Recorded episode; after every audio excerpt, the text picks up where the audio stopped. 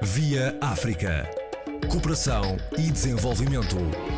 Aos domingos, na RDP África, com Luís Lucena.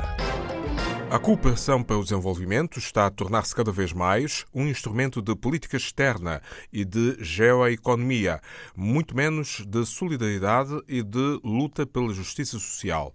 Esta afirmação foi feita pelo académico Luís Má Silva a 20 de novembro em Lisboa. Senhor professor, pergunto-lhe qual será a motivação para esta tendência em crescendo e, por si, eh, tida como emergente? De facto, a cooperação sempre fez parte da política externa uh, dos países, principalmente dos países doadores. E eu, quando fazer, começo a fazer este comentário e fiz este comentário, eu estava a pensar muito no principal doador a nível internacional, que é a cooperação europeia. e o que é que nós assistimos? Se durante, digamos assim, no princípio do, do século XXI, com com os Objetivos de Desenvolvimento Milénio, a Agenda do Milénio de 2000, 2015, tínhamos claramente um discurso eh, muito virado para a solidariedade, para a cooperação entre povos. O que nós assistimos hoje em dia, que para além da, da Agenda 2030, agora temos a Agenda dos Objetivos de Desenvolvimento Sustentável, vemos que a cooperação também está, eh, está a mudar na maneira como, eh, como é implementada.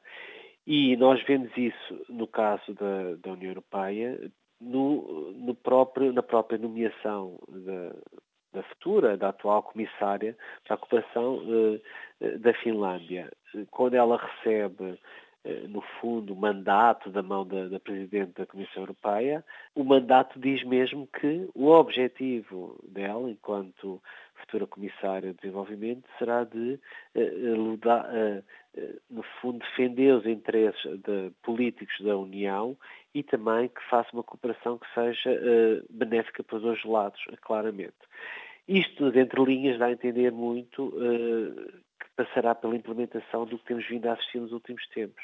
Grande parte da, da cooperação, dos dinheiros da, da cooperação, parecem estar agora direcionadas para o apoio ao setor privado. E as questões que têm levantado é que setor privado é que estamos aqui a falar? Será o setor privado europeu que quer investir nos países em desenvolvimento ou será o setor privado dos países que poderão beneficiar, dos países, neste caso, poderão os países africanos? Esse é o debate. A tendência é que tem sido mais, uh, tende a beneficiar mais o, o setor privado dos países europeus.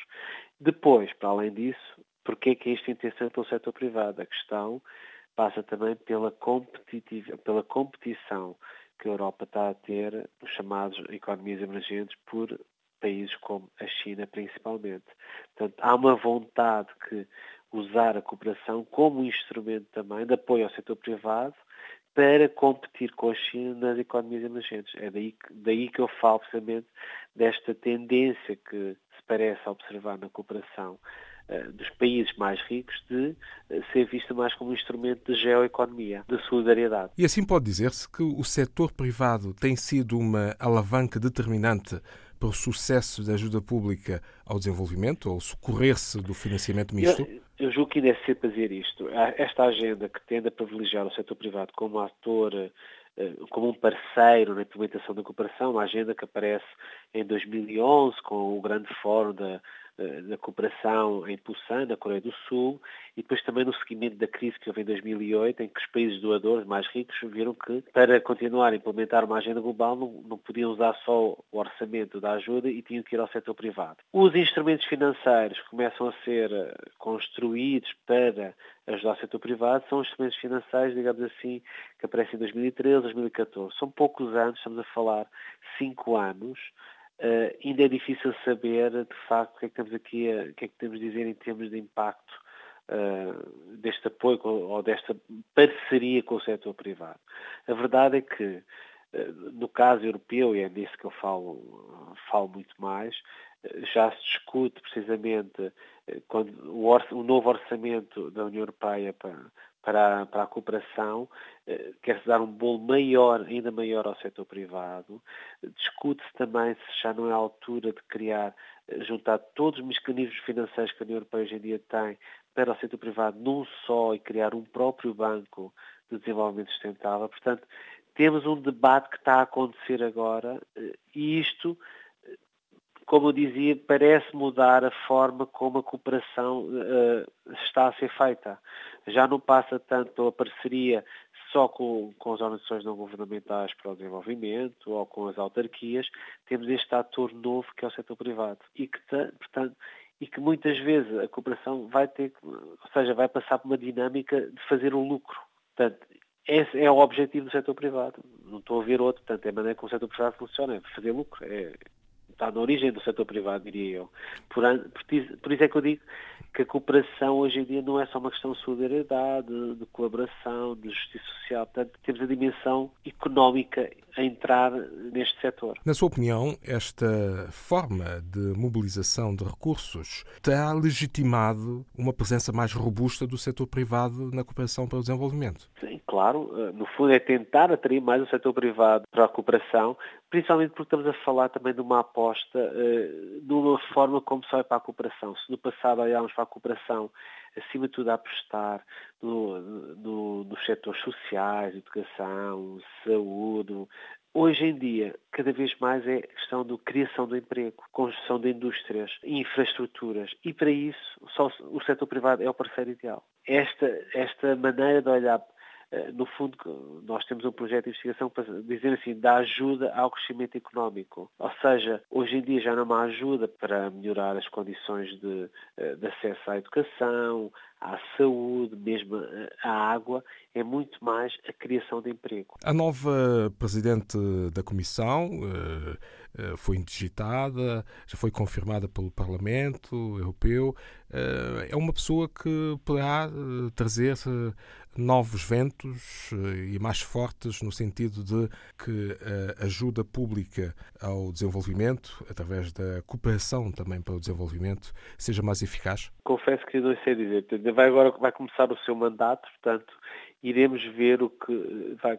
Eu julgo que, no fundo, também irá navegar num sistema que já tem vindo a ser montado nos últimos tempos. Nós temos hoje em dia o orçamento europeu, a proposta que estava na mesa, eh, passava por juntar todos os instrumentos europeus da cooperação financeira num só, num só instrumento, cerca de 90 mil milhões de euros, eh, e a partir daí fazer toda, toda a cooperação europeia.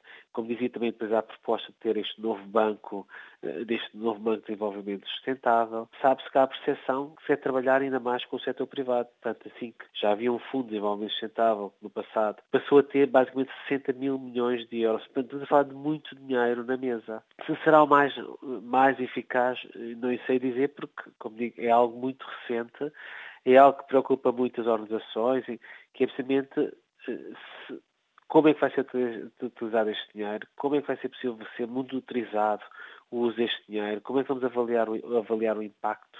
É tudo muito recente.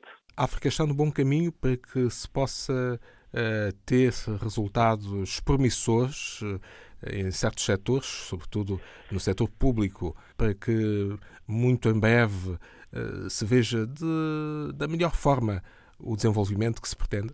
Há muitas Áfricas, não é? como, como sabemos. Uh, sabemos que há zonas claramente com um grande potencial económico e tem, tem assistido isso nos últimos tempos. Uh, na zona da África Oriental, uh, principalmente Quénias, Ugandas, Tanzânias, Etiópias, Ruandas. Fala-se hoje em dia, se da zona também ocidental, o papel do Senegal.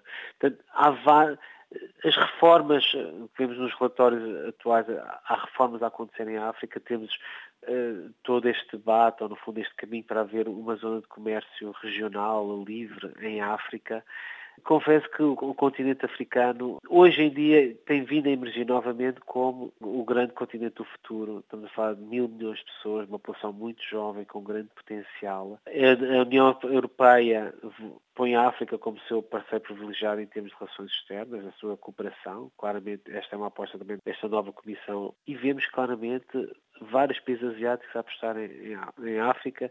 Vemos os americanos também a mostrar novamente o interesse por África. A questão, mas a questão mais importante é saber se a liderança africana, as lideranças africanas, querem realmente apostar uh, no desenvolvimento sustentável dos seus países e, e, no fundo, criar melhores condições de vida para as suas populações. Porque, no fundo, também estamos a falar da, dimensão doméstica. Exatamente.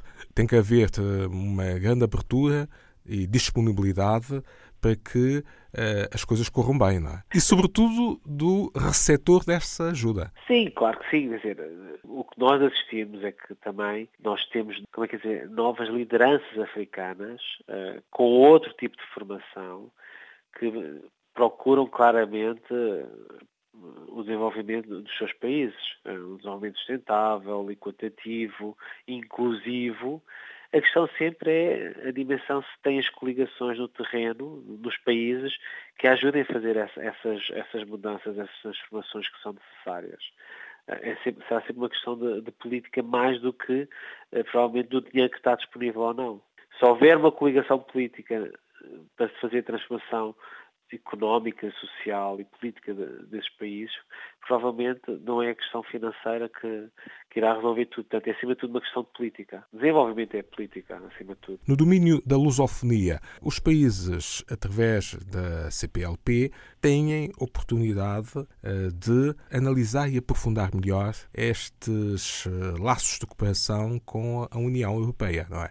Eu confesso que ainda sei dizer se a CPLP é o caminho confesso não sei dizer mesmo. Uh, Será uma outra eu vertente? Julgo, eu julgo que o caminho tem sido feito muito uh, Europa, União Africana.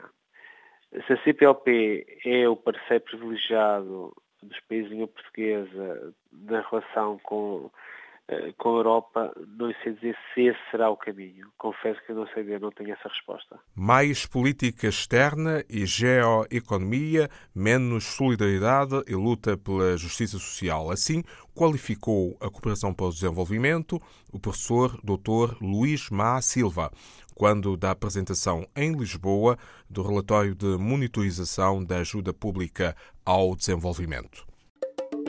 Via África cooperação e desenvolvimento.